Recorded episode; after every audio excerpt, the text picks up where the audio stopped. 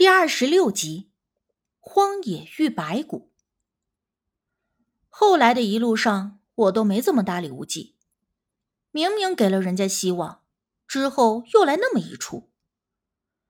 无忌许是担心我最后会失望，一路上也时不时的给我灌输成为出马弟子的诸般好处，不但有钱赚、修功德，而且遇到啥事儿两眼一闭，自有老仙儿附身解决。都不用自己费心思。我非常鄙视的白他一眼，这番安慰话并没有能让我的心里更舒坦一些。而我虽然面上与无忌闹着别扭，其实打心眼里还是希望自己真的能够成为出道弟子，因为似乎出道弟子相对而言更加的有自由自主的意识，而不是成为一个载体任人操纵。一旦心里头有了心事，倒也不觉得时间过得慢了，甚至暂时忘却了身上的疲惫。我一路闷着头，跟随着无忌的脚步快速的前行。等停下的时候，天色已经渐暗了。无忌站在当下，四下看了看之后，掐掐指指，不知道在推算什么。过了一会儿，他又拿出了一个巴掌大的罗盘，四下走动了几下。我担心他一入神就走得远了，所以一直紧跟在他的身后，看着他一会儿查看罗盘，一会儿掐指推算的，半点也弄不明白。很久之后，我才知道无忌所运用的是一套非常独特的风水秘术。我们要找的地方应该就在不远处了。他啪的一声合上了罗盘，说道。那趁着天还没有完全黑，我们今晚就找到目的地。知道我们要找的秘密就在眼前不远处，我实在是有些心急。无忌也同意了我的提议，说迟则容易生变，尽快找到也好。其实还有一点，我们都心知肚明，但是谁也没有说出口。如果今晚在外露营，一旦再遇上个山魈鬼，还是巨型虫子的。以我俩现如今这疲惫程度，恐怕是很难应付了。况且我们带来的食物也剩的不多了，所以还是速战速决的好。知道目的地就在前方，我虽然双腿又疼又累，感觉一步都抬不起来，可还是咬着牙加快了脚步。但在天完全黑了之后，我们却还是没有能够找到任何的奇特之物。我们脚下是厚厚的枯枝落叶，头上是茂盛宽阔的树冠，周围数不胜数的各种见过或者没见过的植物，但这一切与我们一路走来所遇到的场景大致相同，并没有什么奇特的地方。而无忌却认为我们已经达到了目的地。可是这里什么都没有啊！难道我们要找的真的？就是埋在了地下的古墓，我猜想着问，无忌摇头，他说这个位置并不适合安葬，所以古墓的可能性并不大。他一边说着，一边在我们周围转着圈的四处查看，就连粗壮的树干上都要摸上一把，好像能够从中找到什么机关一般。原本那些已经燃烧殆尽的激情，这会儿彻底的被面前的现实击垮。我心中所期盼的秘密之地与现实的情况相距甚大，而且看眼前这一切，是否真的有这个秘密之地，还得再说。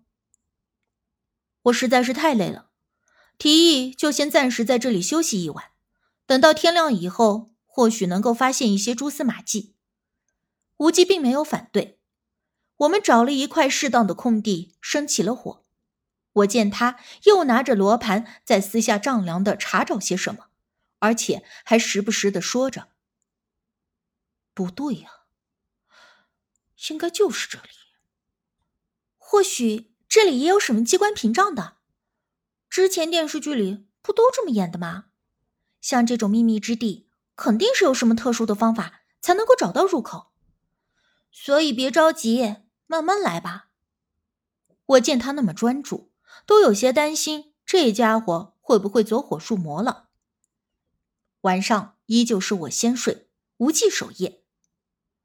身体疲惫到极致之后，反而会有一种莫名的兴奋，使睡眠变得很浅，稍微一点风吹草动就能够立即醒来。睡了没一会儿，我就听见有什么动静，然后就醒了。起身一看，就见无忌正拿着洛阳铲在挖土。这老林子里大半夜的，无忌不睡觉，一个人在挖土，让我觉得有点背后冒凉风。无忌，我试探的叫了他一声，他依旧还在挖，对我的声音充耳不闻。我慢慢的起身，又试探着叫了一声：“无忌。”这一次，他停下了手中的动作，缓缓的直起腰，慢慢的转过身看着我，但是却面无表情，目光呆滞，用僵硬机械的声音说着。找到了！我惊得啊一声，就挣扎起来。我看到无忌正盘腿坐在我的身边，面色惊讶的看着我。哎呀妈呀，原来是梦啊！我摸了一把额头上的冷汗，再也睡不着了。坐起身，喝了一口水，就跟无忌说起我刚才做的那个古怪的梦。无忌听完以后，倒是没有觉得诡异。反而还颇有兴趣的问我，梦里他在挖土的位置是在什么地方？你问这个干嘛？我不明其意。保不准这是个预知梦啊！我虽然觉得他这是无稽之谈，但还是起身抓了抓手电，和他找到了梦中他在挖坑的那个地方。这什么都没有啊！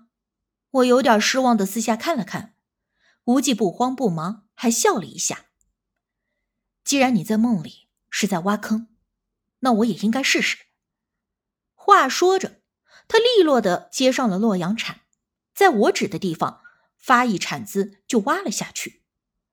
因为表面上常年都覆盖着落叶枯枝，经过雨水的浸泡腐烂后，有的地方就会变成沼泽地，有的则厚厚的铺着一层松软的土层。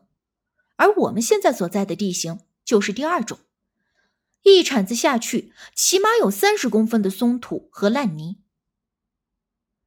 唉，这种烂泥下面，什么好东西也泡烂了，我有点失望。电影上演的是主角一铲子探下去，都会遇到个什么封土层啊之类的，也就说明底下确实是有东西。可我们呢？遇到的只有烂泥，可是无忌并没有气馁，又在同一个位置连续的开挖。他力气很大，动作又很快，没一会儿就挖了一个一米见方左右的大坑。我觉得他有点多此一举，明明没有什么东西，还浪费力气。